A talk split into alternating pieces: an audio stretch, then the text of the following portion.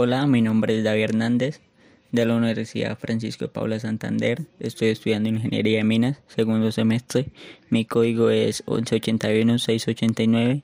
A continuación les vengo a presentar la segunda parte del capítulo 9 sobre el libro de la historia de las matemáticas y el tema que me corresponde es mecánica de fluidos.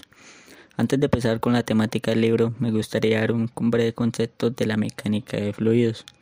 La mecánica de fluidos es la rama de la física comprendida dentro de la mecánica de medios continuos que estudia el movimiento de los fluidos, así como las fuerzas que los provocan. La característica fundamental que define los fluidos es su capacidad para resistir esfuerzos cortantes, lo que provoca que carezcan de forma definida. También estudia las intersecciones entre el fluido y el contorno que lo limita. Nótese que los gases pueden comprimirse mientras que los líquidos carecen de esta característica. La comprensibilidad de los líquidos a altas presiones no es exactamente cero, pero es cercana a cero. Aunque toman la forma del recipiente que los contiene, la comprensibilidad de un fluido depende del tipo de problema. En algunas aplicaciones aerodinámicas, aun cuando el fluido es aire, puede asumirse que el cambio de volumen de aire es cero. Pasando ya a la temática del libro, les vengo a hablar un poco más sobre lo que es dinámica de fluidos. Ninguna discusión de las EDP de la física matemática estaría completa sin mencionar la dinámica de fluidos. De hecho, esta es un área de enorme importancia práctica porque estas ecuaciones describen el flujo del agua alrededor de los submarinos, del aire alrededor de los aviones e incluso el flujo del aire alrededor de los coches de Fórmula 1. ¿Cómo funciona la serie de Fourier? Una función, ya sea discontinua, típica es la onda cuadrada S de x, que toma los valores 1 cuando menos n es menor que x y menor o igual que 0 y menos 1 cuando 0 es menor que x y menor o igual que n y tiene periodo 2n. Aplicando la fórmula de Fourier a la onda cuadrada obtenemos la serie S de x es igual a seno de x más un tercio de seno a la 3x más un quinto de seno a la 5x. Los términos se suman, como se muestra en el diagrama de abajo, aunque la onda cuadrada es discontinua, cada aproximación es continua. Sin embargo, las esquinas se acentúan a medida que se suman más términos, lo que hace que la gráfica de la serie de Fourier se haga cada vez más escalonada cerca de las discontinuidades. Así es como una serie infinita de funciones continuas se puede desarrollar una discontinuidad. Euler inició la disciplina en 1757, deduciendo una EDP para el flujo de fluido de una viscosidad nula, adherencia cero. Esta ecuación sigue siendo realista para algunos fluidos, pero es demasiado simple para usos prácticos. Las ecuaciones para un flujo viscoso fueron obtenidas por Claude Navier en 1821 y de nuevo por Poisson en 1829. Incluían varias derivadas parciales de la velocidad del fluido. En 1845, George Gabriel Stokes dedujo las mismas ecuaciones a partir de principios físicos más básicos y ahora se conocen con las ecuaciones de Navier-Stokes. Ahora voy a hablar sobre ecuaciones diferenciales ordinarias. Cerramos esta sección con dos contribuciones de gran alcance al uso de las EDO en mecánica. En 1788 Lagrange publicó su Mecánica Analítica, donde afirmaba orgullosamente que no se encontrarán figuras en esta obra. Los métodos que expongo no requieren construcciones ni argumentos geométricos o mecánicos, sino solo operaciones algebraicas sujetas a un curso regular y uniforme. ¿Para qué servirían las ecuaciones diferenciales? El modelo de Kepler de las órbitas elípticas no es exacto. Lo sería si solo hubiera dos cuerpos en el sistema solar. Pero cuando hay un presente cuerpo, este cambia, perturba la órbita elíptica puesto que los planetas están muy espaciados. El problema solo afecta a pequeños detalles del movimiento y la mayoría de las órbitas siguen siendo casi elipses. Sin embargo, Júpiter y Saturno se comportan de forma muy extraña, a veces retrasándose respecto a donde deberían estar y a veces adelantándose. El efecto es debido a su gravitación mutua, junto con la del Sol. La ley de la gravitación de Newton se aplica a cualquier número de cuerpos, pero los cálculos se hacen muy difíciles cuando hay tres o más cuerpos. En 1748, 1750 y 1752, la Academia Francesa de Ciencias ofreció premios para cálculos precisos en los movimientos de Júpiter y Saturno. En 1748, Euler utilizó ecuaciones diferenciales para estudiar cómo la gravedad de Júpiter perturba la órbita de Saturno y ganó el premio.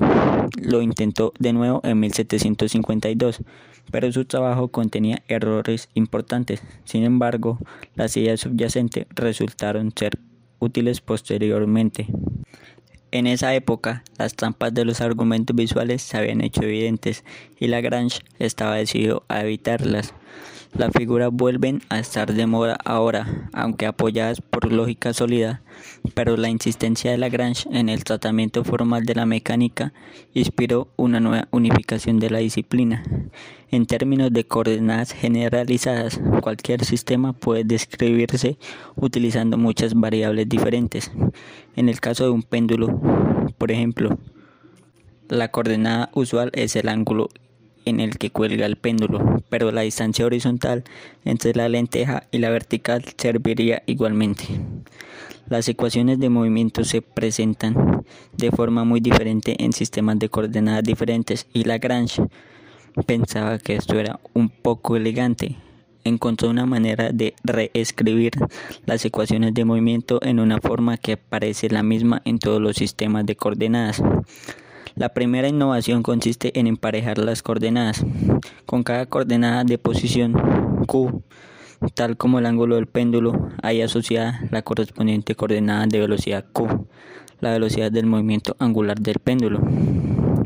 Si hay K coordenadas de posición, hay también K coordenadas de velocidad.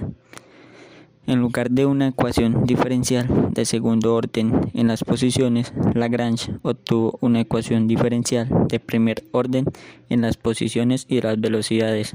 A continuación voy a proseguir con la biografía de Sofía Vasilievna Kovalevskaya 1850-1891, la cual fue una mujer muy importante en el campo matemático. Sofía Kovalevskaya era hija de un general de artillería y miembro de la nobleza rusa.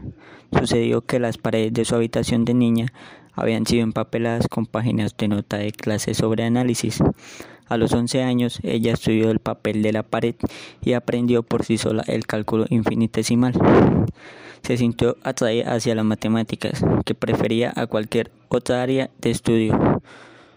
Su papá trató de disuadirla, pero ella persistió contra el viento y marea, leyendo libros de álgebra mientras sus padres estaban durmiendo.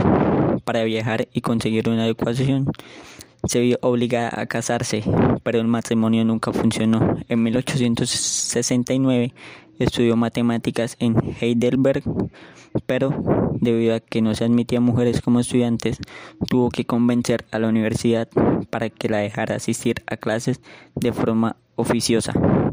Manifestó un impresionante talento matemático y en 1871 fue a Berlín, donde estudió con el gran analista Carl Weierstrass Tampoco ahora se la admitió como estudiante oficial, pero Weierstrass le dio lecciones particulares, realizó una investigación original y en 1874 Weierstrass dijo que su trabajo era adecuado para un doctorado.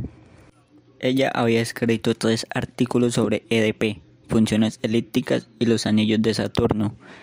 Ese mismo año la Universidad de Göttingen le concedió un grado de doctor. El artículo sobre EDP fue publicado en 1875. En 1878 tuvo una hija, pero volvió a las matemáticas en 1880 y trabajó sobre la reflexión de la luz. En 1883 su marido, de quien se había separado, se suicidó y ella dedicó cada vez más tiempo a las matemáticas para aliviar sus sentimientos de culpa. Consiguió un puesto en la Universidad de Estocolmo, donde dio clases en 1884. En 1889 se convirtió en la tercera mujer catedrática en una universidad europea, tras Marie Agnesi. quien nunca asumió el puesto. Y la física Laura Bassi allí hizo una investigación sobre el movimiento de un cuerpo rígido. La presentó a un premio ofrecido por la Academia de Ciencias en 1886 y lo ganó. El jurado encontró el trabajo tan brillante que aumentó el importe del premio. Un trabajo posterior sobre el mismo tema fue recompensado con un premio por la Academia de Ciencias sueca y le llevó a ser elegida para la Academia Imperial de Ciencias. Y este fue el aporte que hizo Sofía Kovalevskaya. A partir de esto, formuló esto en términos de una magnitud, ahora conocida como el Lagrangiano. Hamilton mejoró la idea de Lagrange, haciéndola incluso más elegante. Desde el punto de vista físico, él utilizaba el momento en lugar de la velocidad para definir las coordenadas extra. Desde el punto de vista físico matemático, él definía una magnitud, ahora denominada el Hamiltoniano, que puede interpretarse en muchos sistemas como energía. El trabajo teórico en mecánica utiliza en general el formalismo hamiltoniano, que ha sido extendido también a la mecánica cuántica. Ahora les voy a explicar cómo los físicos se hacen matemáticos. Los principios de Newton eran impresionantes, con su revelación de profundas leyes matemáticas subyacentes a los fenómenos naturales. Pero lo que sucedió luego fue todavía más impresionante. Los matemáticos abordaron toda la panoplia de la física, sonido, luz, calor, flujo de los fluidos, gravitación, electricidad, magnetismo. En cada caso dieron con ecuaciones diferenciales que describían la física, a menudo de forma muy precisa. Las consecuencias a largo plazo han sido extraordinarias. Muchos de los más importantes avances tecnológicos tales como la radio, la televisión y los aviones comerciales dependen de muchas maneras de las matemáticas de las ecuaciones diferenciales. La radio, la televisión y los aviones comerciales dependen de las matemáticas de las ecuaciones diferenciales. Eso es como un ejemplo que se puede destacar del gran avance que se ha logrado. El tema es a un objeto de intensa actividad investigatoria y cada día surgen nuevas aplicaciones. Es justo decir que la invención por parte de Newton de las ecuaciones diferenciales desarrolladas por sus sucesores en los siglos XIX y XX es en muchos aspectos responsable de la sociedad en que vivimos. Esto solo alcanza a mostrar lo que está sucediendo entre bastidores si uno se molesta en mirar. En el último aporte del libro del capítulo 9 nos habla sobre para qué nos sirven las ecuaciones diferenciales. Hay un vínculo directo entre la ecuación de ondas y la radio y la televisión. Alrededor de 1830, Michael Faraday realizó experimentos sobre electricidad y magnetismo, investigando la creación de un campo magnético por una corriente eléctrica y de un campo eléctrico por un imán en movimiento. Las dínamos y los motores eléctricos actuales son descendientes directos de su aparato. En 1864, James Clerk Maxwell reformuló las teorías de Faraday como ecuaciones matemáticas para el electromagnetismo. Las ecuaciones de Maxwell son EDP que incluyen los campos eléctrico y magnético. Una simple deducción a partir de las ecuaciones de Maxwell lleva a la ecuación de ondas este cálculo muestra que la electricidad y el magnetismo pueden viajar juntos como una onda a la velocidad de la luz. ¿Qué viaja a la velocidad de la luz? La luz. Por lo tanto, la luz es una onda electromagnética. La ecuación no ponía limitaciones a la frecuencia de la onda y las ondas de luz ocupan un rango de frecuencia relativamente pequeño, de modo que los físicos dedujeron que debería haber ondas electromagnéticas con otras frecuencias. Heinrich Hertz demostró la existencia física de tales ondas y Guglielmo Marconi las convirtió en un dispositivo práctico. La radio, la tecnología creció como una bola de nieve. La televisión y el radar se basan también en ondas electromagnéticas. También lo hacen la navegación por satélite GPS, los teléfonos móviles y las comunicaciones por computadora, o sea, inalámbricas.